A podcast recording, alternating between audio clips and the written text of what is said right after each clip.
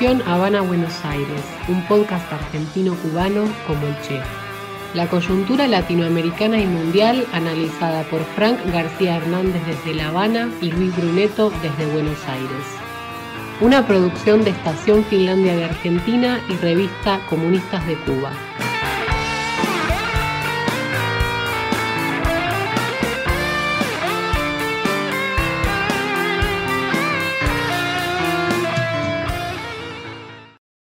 Bienvenidos, podcast oyentes de Estación Habana, Buenos Aires. Los saluda Luis Bruneto desde Buenos Aires y Frank García Hernández desde La Habana, Cuba. ¿Cómo estás, Frank? Muy bien, muy bien. Por acá ahora hace 16 grados, 16, 17. Cosa asombrosa porque hacía años que no se metía un fuerte frío grande en Cuba, aunque yo creo que para ustedes eso es un chiste, ¿no? Y 16 grados es una temperatura acá de, otoño, digamos. Igual ahora está siendo bastante fresco en el verano, que recién empieza el verano, pero, pero está siendo bastante fresco. Sí, sí, sí, sí. Cifras similares me estaba diciendo mi compañera eh, que estaba metiéndose allá. La gente estaba medio asombrada, que eso parece, pareciera, no parece verano. Pero no, no, aquí 16 grados que la gente eh, te pongo un ejemplo para que tú veas cómo funciona Cuba en el parte del clima, que los otros días un compañero comunista fue a visitar a Juan León, el último militante del Partido Obrero Revolucionario Trotskista. Juan León Ferrera. La calle, el domingo este que terminó, hacía 16 grados, bueno, cuando sale a la calle no había taxi, no había nada, tuvo que ir en una moto, en la moto del novio, a visitar a, a Juan León ya era un encuentro que se había establecido porque se paraliza la ciudad cuando baja a 15 grados. Mira vos. Porque cuando llueve. Mira vos. No nos gusta mojarnos con la lluvia, aunque sí bañarnos bastante. Son como los gatos. Arrancamos un balance del año, ¿no? Dale. Me parece que para empezar el año, y guerra de Ucrania, ¿no? Que me acuerdo que el podcast, el último podcast del año pasado que hicimos fue el podcast sobre el aniversario de, los, de la disolución de la Unión Soviética. Y a los pocos meses, en febrero, arranca la guerra de Ucrania. Y hoy vemos esa guerra que parecía que Rusia arrasaba, la vemos aparentemente estancada, incluso con señales de, de algún intento por, por algún tipo de negociación. No sé cómo ves la cosa vos. Yo vi ayer un video de la BBC si le hacemos caso a ese video, que es un mapa que se mueve, un mapa interactivo, un mapa en movimiento, pues eh, Rusia está retrocediendo. Rusia está retrocediendo y es que es muy difícil poder controlar una región donde no te quieren. Que no solamente es el pueblo ucraniano el afectado de la guerra, sino también la minoría rusa. Muchas veces se olvida la propaganda y incluso no pocos compañeros de izquierda muerden el anzuelo y nada más se refieren al sufrimiento del pueblo ucraniano y ahí hay una minoría étnica rusa fuerte.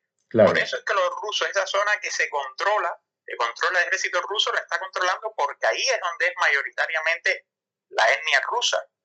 Pero cuando se ha tratado de ir más allá, no puede porque hay un rechazo total. Es que recuerdo que... Recuerdo, Frank, que nosotros decíamos justamente al empezar la guerra que uno de los rasgos del carácter imperialista también de la invasión de Putin era el hecho de que no, había, no se había limitado a ocupar el territorio ruso, que por supuesto sufría permanentes ataques, digamos, las zonas rusas, las repúblicas del Donetsk, este, sino que había ocupado la totalidad del país. Y evidentemente evidentemente ahí encontró un rechazo más fuerte del que esperaba. ¿no? Yo, viendo el, ese mapa ayer me asombró lo cerca que llegó el ejército ruso de Kiev. Pero el, el retroceso, el avance y el retroceso de Rusia sobre Kiev, el tema de Kiev yo creo que fue en la capital ucraniana que fue una, una maniobra para que el ejército ucraniano, con tal de que no cayera la capital, se concentrara ahí en la capital y ellos poder avanzar. Yo creo que esta guerra se va a estanquear y va a llegar el momento en que Zelensky va a tener que reconocer que estas regiones de minoría étnica rusa ya se van a quedar en Rusia y Putin va a tener que reconocer que no puede ir más allá de lo que se mantiene ahora. Es lo que creo que en algún momento, ahora la BBC estaba diciendo, un analista militar británico, que debido a que arrancó el invierno y, el invierno decían que era el principal aliado del ejército ruso durante la Segunda Guerra Mundial, el tema es que aquí también es el principal aliado del ejército ucraniano, porque los dos han convivido con ello constantemente, que Rusia ahora estaría dedicada a dar, a dar golpes aéreos. En busca de dañar la infraestructura, y hay, hay toda una versión a partir de la cual se dice que hay líneas tendidas para un, algún tipo de salida alrededor del reconocimiento de Crimea y no sé si toda la zona del Donetsk, pero, o del Donbass, mejor dicho, o, pero sí gran parte de ella, como alguna posibilidad, como para que también Putin tenga una, pueda retirarse sin aparecer como derrotado, que eso Putin no lo va a aceptar. A mí me parece que lo que sucedió con Putin es que él pensó que esto iba a ser tan sencillo como, como con Georgia ¿Te acuerdas cuando tomaron los rusos Osetia del Sur y Abjasia? Sí, pequeño error de cálculo porque Ucrania era la segunda república soviética, es ¿no? un estado mucho más importante, incluso económicamente, tecnológicamente. Sí, pero como les habían arrancado Crimea con una sonrisa de oreja a oreja, pensaron que si les arrancaron a Crimea, si al fin y al cabo las repúblicas de Donetsk y Lugansk prácticamente existían, era avanzar un poco más allá. Me parece que ahí es donde ellos se marearon más. De verdad, Putin, hablando en buen cubano, la cagó. Nadie, nadie, estoy seguro que ni quienes decían que Rusia iba a invadir, se imaginaban que Rusia iba a invadir. Recuerdo perfectamente a Antonio Guterres el 25 de febrero diciendo que él estaba sorprendido de lo que había sucedido. Bueno, no te olvides en contra de eso, no te olvides que Estados Unidos y e Inglaterra todo el tiempo dijeron que Rusia iba a invadir. Sí, todo el tiempo lo dijeron, pero eso es lo que te digo, que ni siquiera los que lo dijeron, yo estoy casi seguro que no se lo creían, que era propaganda y propaganda, porque era cómico que Putin les decía, ¿de dónde sacan ustedes información? Eso es mentira, ¿en qué se basan ustedes? Y yo creo que la mayoría creímos que era mentira el anuncio aquel. Putin eh, sirvió a Rusia en bandeja a la propaganda imperialista. La propaganda rusófoba ahora se cebó y los estalinistas cada vez más confundidos siguen apoyando a Putin. A mí me da gracia cómo eh, la bandera rusa de los zares es tan popular entre los estalinistas ahora, olvidando que los bolcheviques lucharon contra esa bandera precisamente porque era la bandera del zar, era la bandera del ejército blanco. Y los estalinistas ahora cerrados en torno a Putin olvidan algo mucho más grave y que eso se ha hecho silencio total. Y es que el 23 de febrero Putin lanzó una represión, una operación total contra el Partido Comunista de la Federación Rusa, nosotros publicamos un comunicado alertando de eso. Y el 24 empieza la guerra. Entonces los, los estalinistas a nivel global se han olvidado, estalinistas y neostalinistas, de lo que es de verdad el, imperialismo. Que el estalinismo en sí es un retroceso al nacionalismo. Entonces, exacto, exacto. Putin representa otro, otra versión del nacionalismo burgués en nuevas condiciones, porque en este caso se trata de burguesía, ya lo hemos hablado, burguesías surgidas de la disolución de los estados obreros, por lo tanto, burguesías que tienen algunas características particulares, pero no dejan de ser burguesías relativamente atrasadas y por lo tanto impotentes para vencer al imperialismo.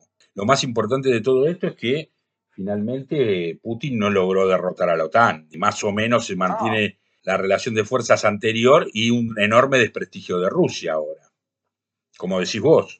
Exacto, exacto.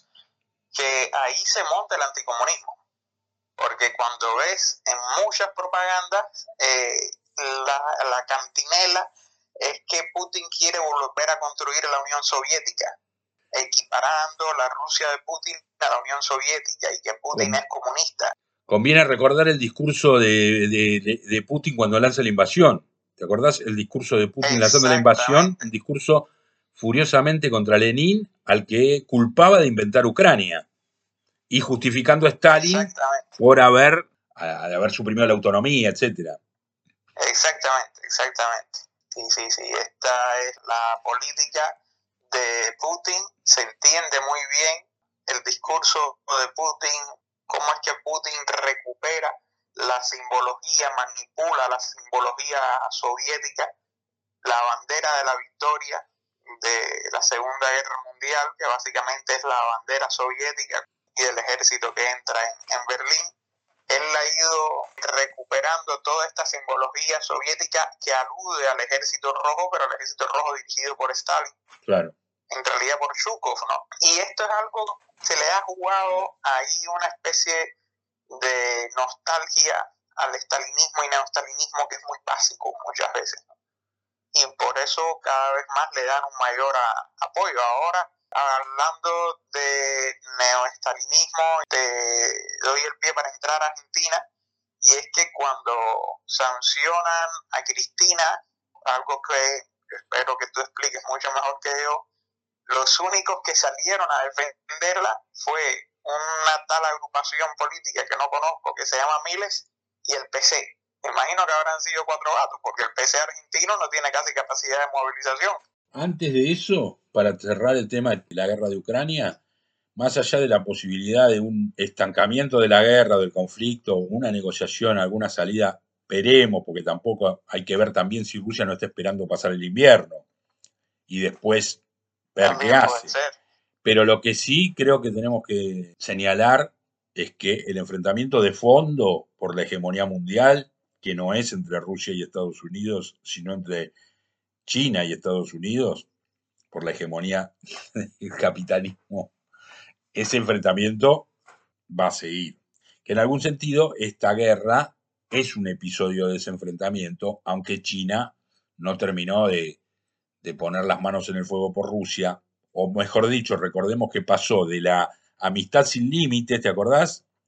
Unos días antes de la invasión, el encuentro entre Xi Jinping y, y Putin, que los dos países proclaman la amistad sin límites, a ya hace unos meses eh, ciertas recriminaciones de parte de China a Rusia por haberse metido en este berenjenal del que no sabe cómo salir.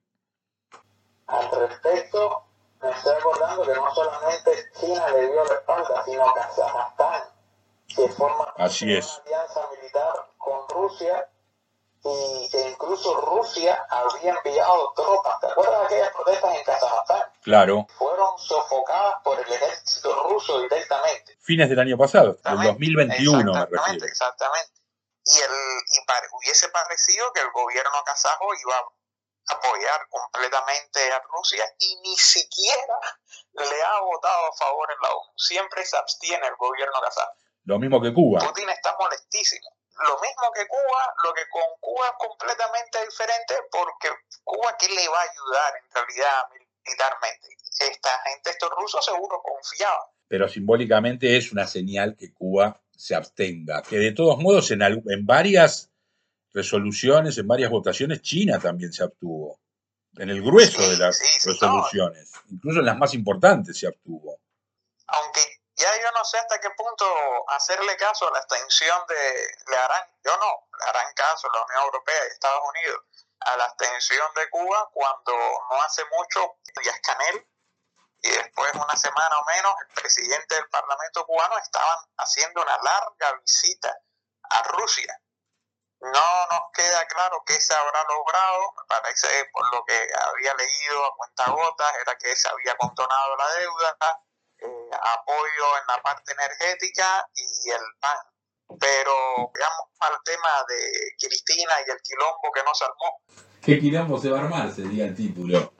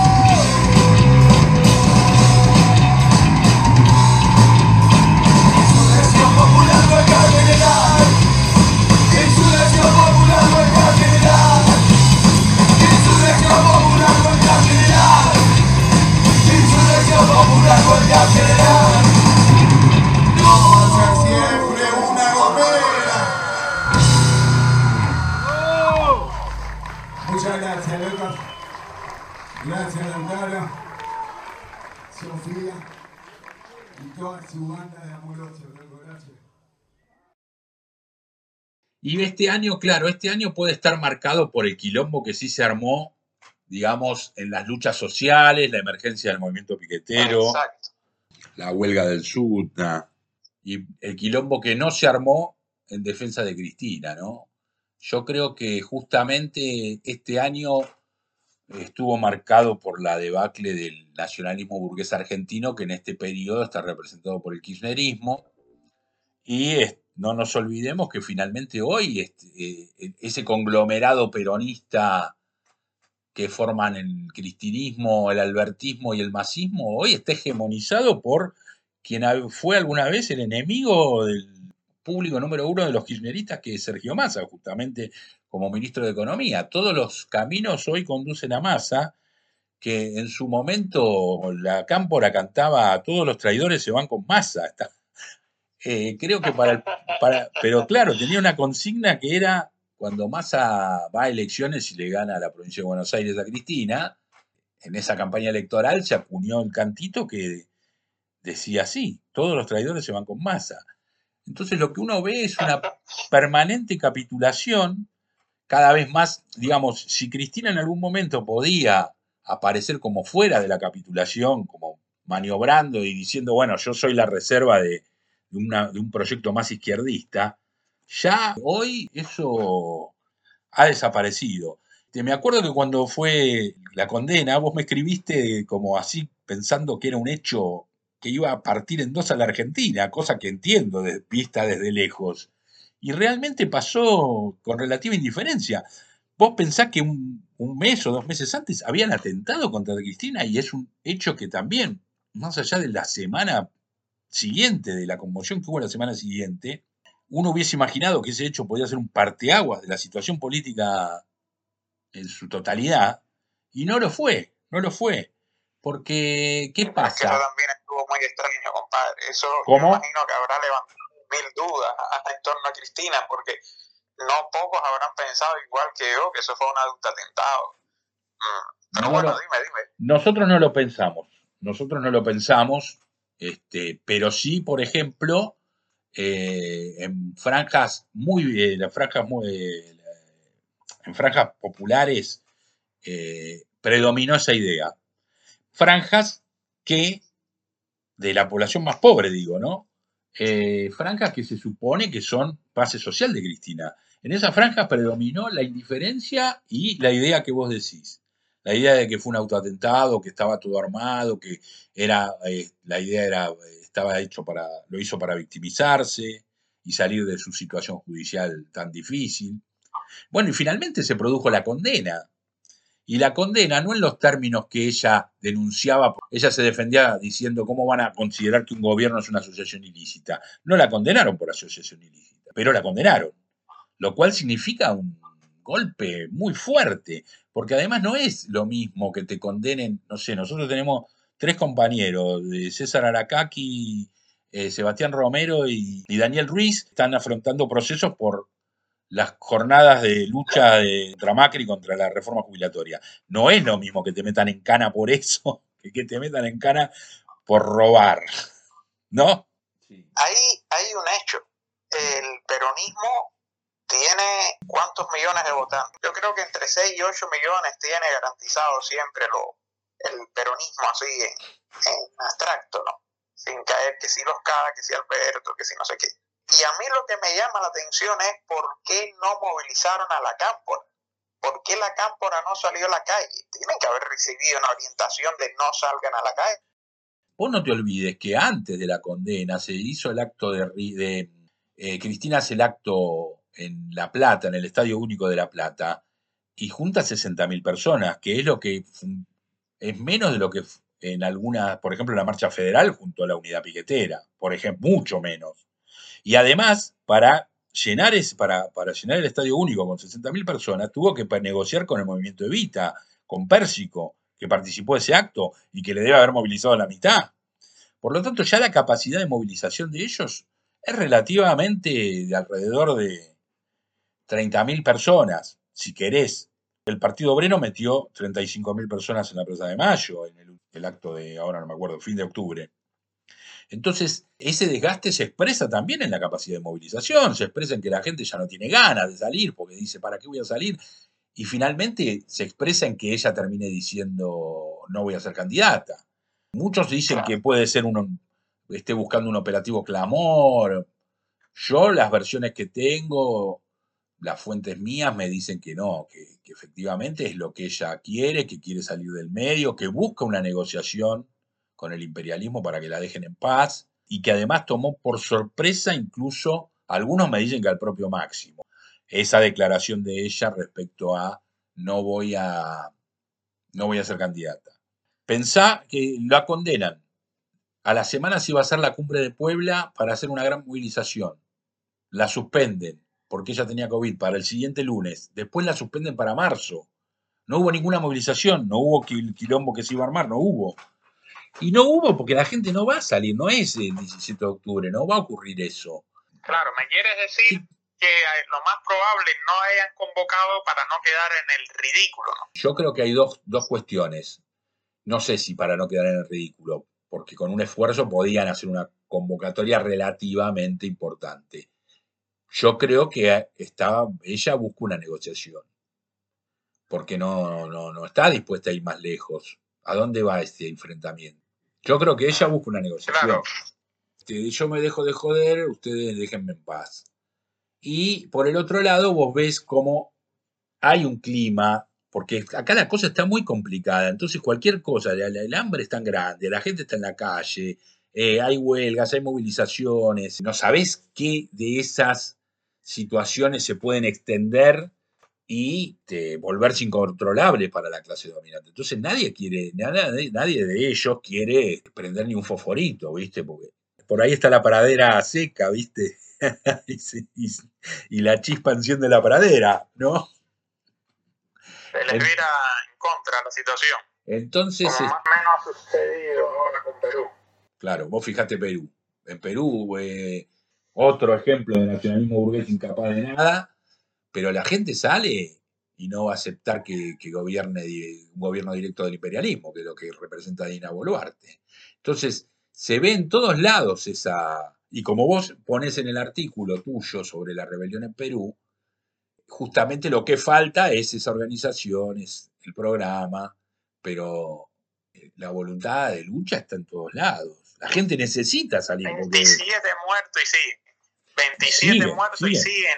O sea, por ahí una región afloja, pero aparece otra. Yo me imagino si existiera un partidito, aunque sea. ¿No?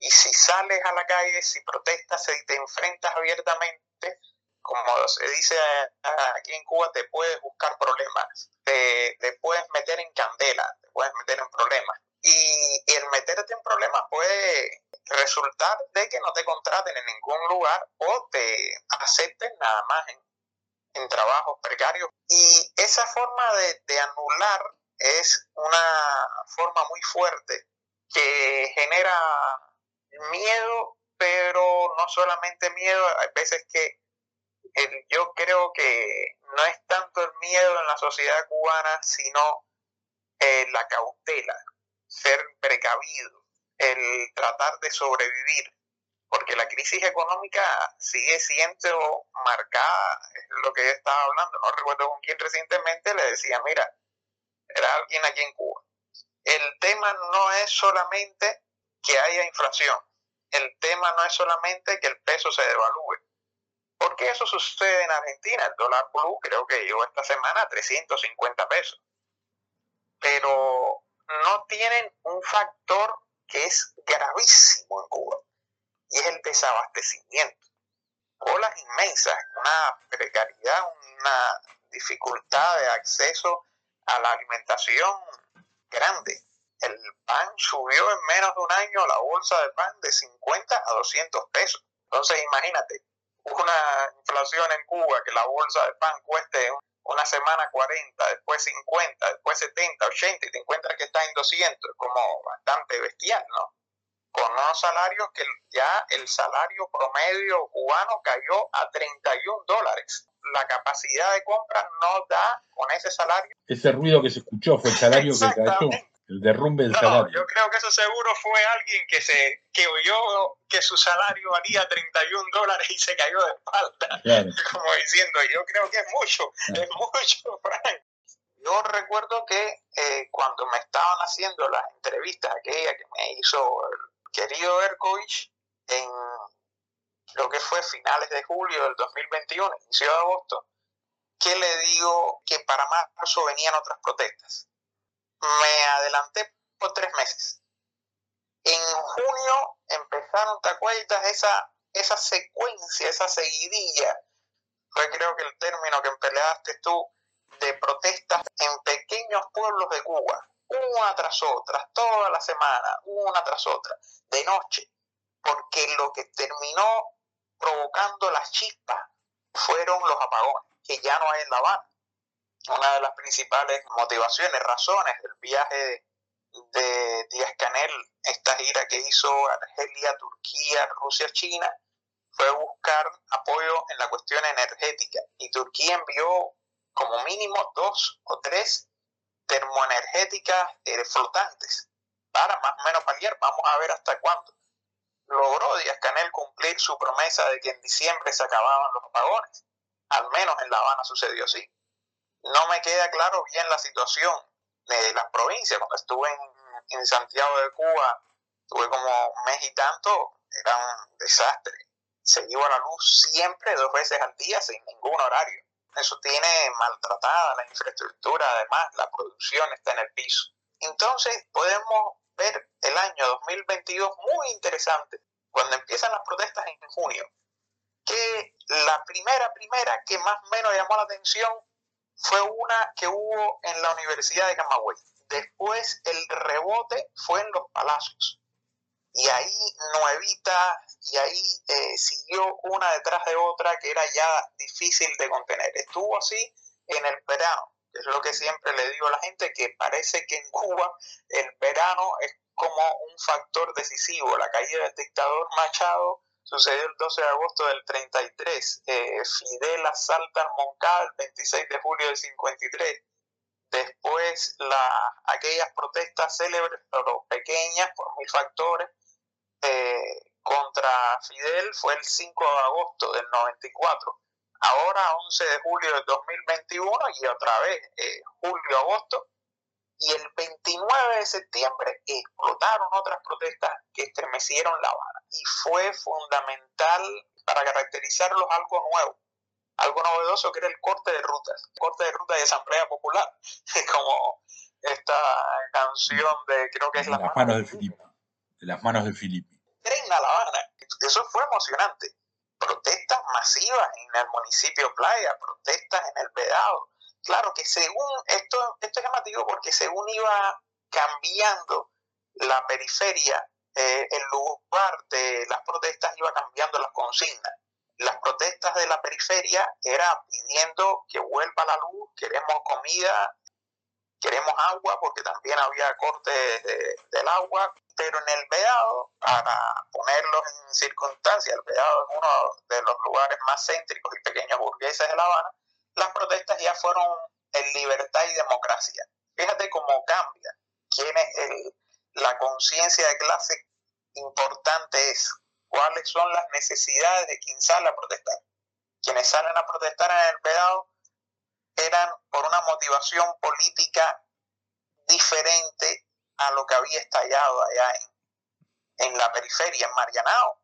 En mi Marianao hubo también, digo mi Marianao porque es donde vivo, donde protestas fuertes, pero eran protestas exigiendo que terminaran los apagones y me pidiendo comida. Cosas básicas, porque cuando te digo que no hay, no hay. Ahora han hecho un sistema de cola porque como las colas son tan grandes, esto es medio cómico, porque es que es lo real maravilloso, decía Alejo Carpentier de la historia de América Latina. Decía Alejo Carpentier que qué cosa es la historia de América de todas, sino la historia de lo real maravilloso. Bueno, en Cuba es algo más o menos así, y es que desde que empezó la crisis del coronavirus, el desabastecimiento y demás, el gobierno se le ocurrió hacer algo que se llamaba lucha contra coleros, LCC, que era como unos grupos que coordinaba el gobierno municipal para organizar las colas y evitar los coleros, que los coleros son los que hacen varias veces la cola para acumular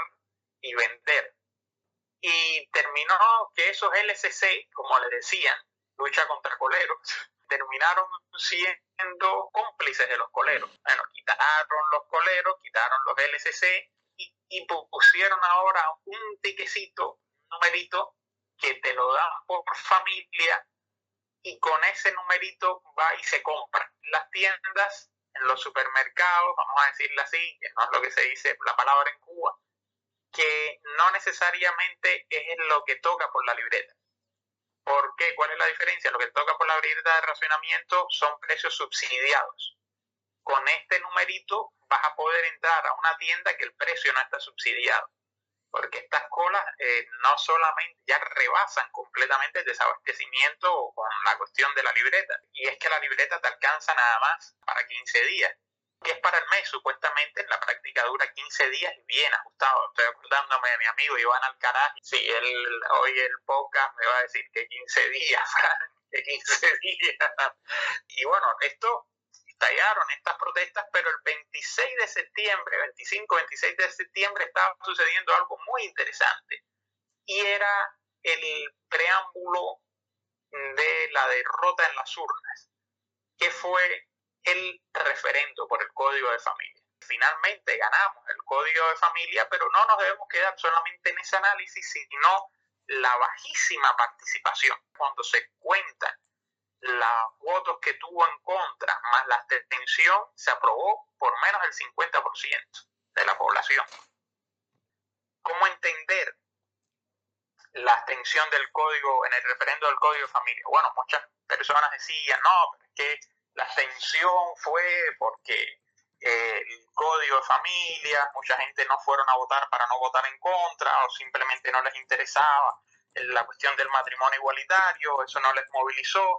Ya de por sí, el no ir a votar por el Código de Familia ya te hablaba que el gobierno había perdido una gran convocatoria cuando el 30% no había ido a votar.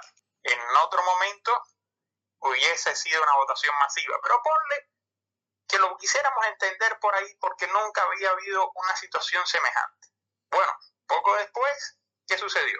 Noviembre, que es la derrota del gobierno cubano en las urnas como toca siempre, cada cuatro años, las elecciones municipales, que es lo que ustedes dirían para concejales.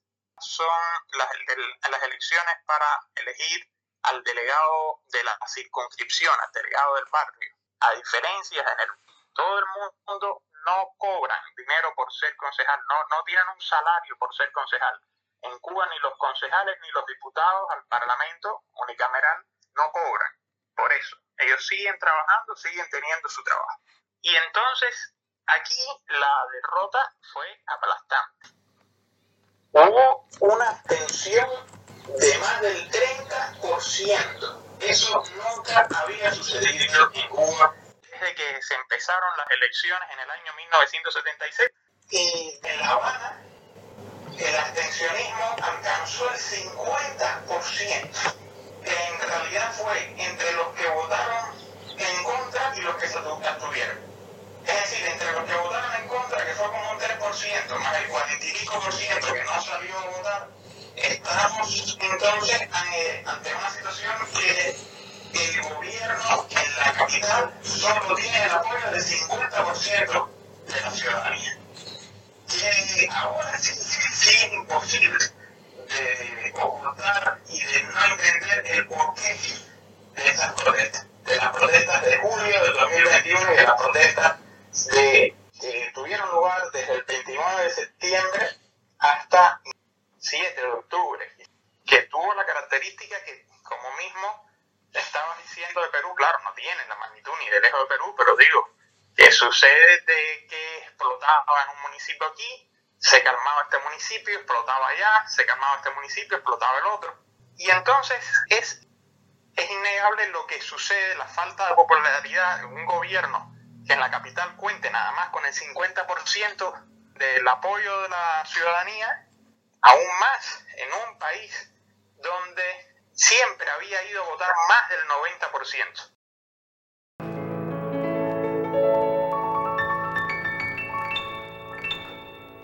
Hoy mi canto no comenta un dolor ni un desengaño Hoy mi canto no presenta vulgaridades en el amor.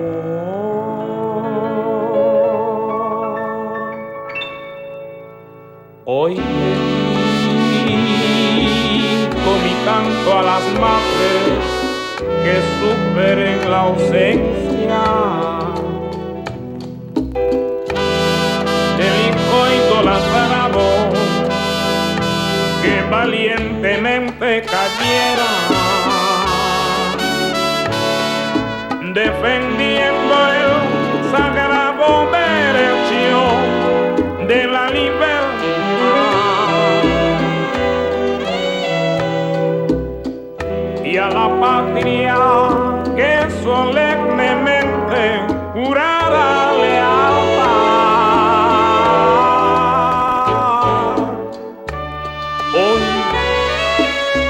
dedico mi canto a las madres que superen la ausencia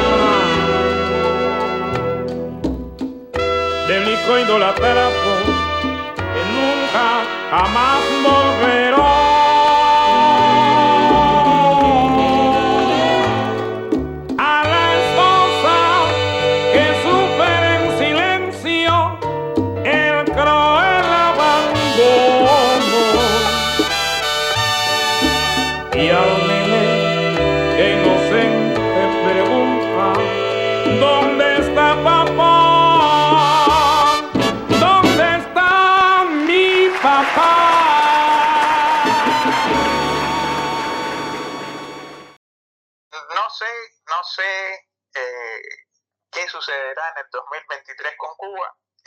Recuerdo que lo dijo Díaz Canel, que el pobre hombre parece que va a salir ahora en marzo, tocan las elecciones a nivel nacional. Yo te decía en el podcast pasado que debía, que concluía ya su mandato. Bueno, sucede algo, que volví a empezar a leer la constitución, un compañero me, me dijo, bueno, mira, cuidado, porque lo que dice aquí, que tiene de todas formas un poco ambiguo, es que el primer mandato tiene que tener menos de 60. Pero pareciera, si se hace uh, una lectura, que el segundo mandato no necesariamente tiene que tener menos de 60. Queda un poco ambiguo, pero pareciera que es así. Igual el discurso de- del cierre de la última legislatura en el Parlamento pareciera que se estaba despidiendo porque dijo tiernamente mm, estaba muy insatisfecho por no haber logrado satisfacer las necesidades del pueblo cubano, algo así más o menos. Pero no dijo nada más. Que en realidad no es el Parlamento que lo elige, sino la dirección del partido, y que en realidad ya hoy no es ni la dirección del partido, porque él es el primer secretario general del PSC, pero sabemos que todavía quien mueve los hilos ahí es Raúl y la vieja guardia de la dirección de la revolución. Hay que ver entonces qué sucede en marzo. Yo creo que si son un poco inteligentes,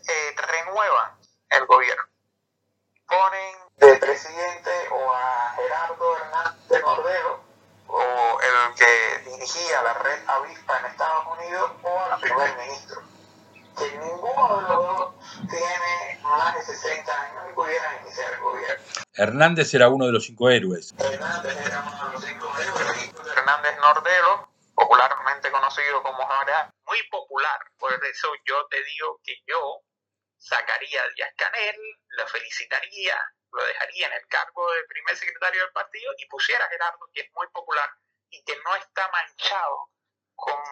No, no, no tiene ningún desgaste político porque en realidad hasta ahora lo que ha tenido son carguitos irrelevantes vicerrector del Instituto Superior de Relaciones Internacionales, ahora al frente del Comité de Defensa de la Revolución, cada vez que hay un problema se presenta que debe, como con una propuesta diferente. Por ejemplo, cuando estalló la protesta del 11 de julio, fue un pueblo que se llama La Guinera, es donde más se calentó el solar.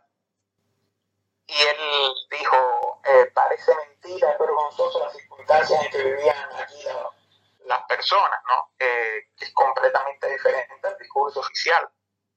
Y, y entonces este hombre que tiene todo el hambre de ser el héroe, de haber resistido, de, de que le, le echaron por la cabeza dos cadenas perpetuas de ser un hombre fidel también, que está toda esa, todo ese mito construido de que eh, con Fidel esto no hubiera pasado, ¿no? O Fidel estuviera manejando la cosa diferente y él viene de esa, con ese cultivo, pues yo creo que sería una movida política muy hábil. Lo único que tiene en contra Gerardo Hernández Nordero es precisamente que es muy popular. Y la alta dirección de la vieja guardia de la Revolución Cubana le tiene miedo a un nuevo caudillo. Por eso Díaz Canel tenía cierta popularidad en Santa Clara, en Villa Clara, precisamente en, en Santa Clara, pero tuvo una trayectoria que, como mismo dijo Raúl, está ahí porque no hubo otro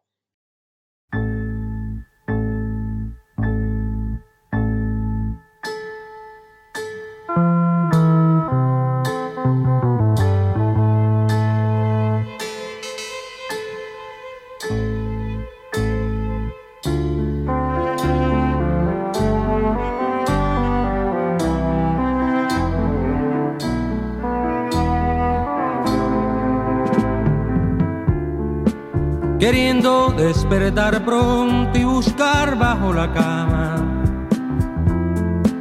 Encuentras llorando a tu hermana y a tus zapatos viejos y rotos. Así aún con esa edad no te permitas soñar, porque vas a despertar con tu triste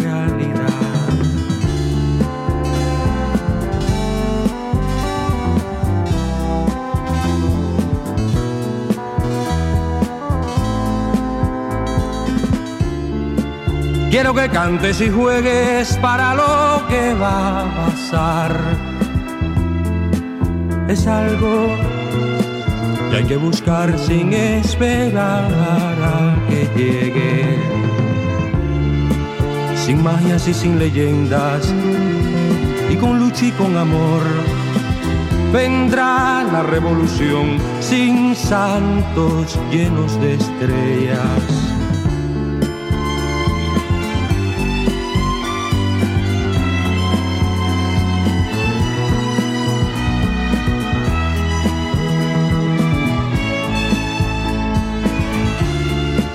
Quiero que cantes y juegues para lo que va a pasar. Es algo que hay que buscar sin esperar a que llegue. Sin magias y sin leyendas y con lucha y con amor. Vendrá la revolución sin santos llenos de estrellas guarda tu risa para mañana y seca hoy tu llanto en tanto llega la libertad.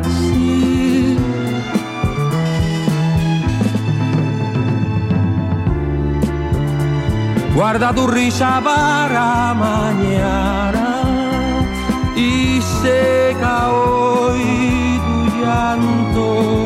en tanto llega la libertad.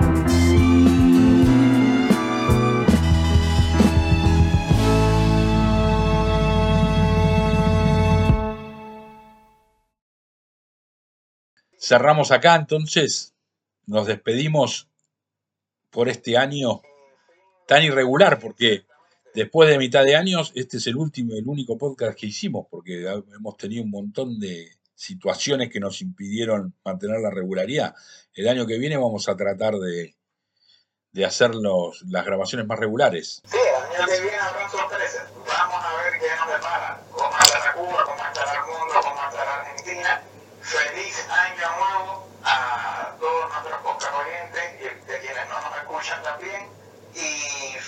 64 aniversario del triunfo de la revolución. Abrazo grande, Bruneto, a ti, compañeros, a la familia.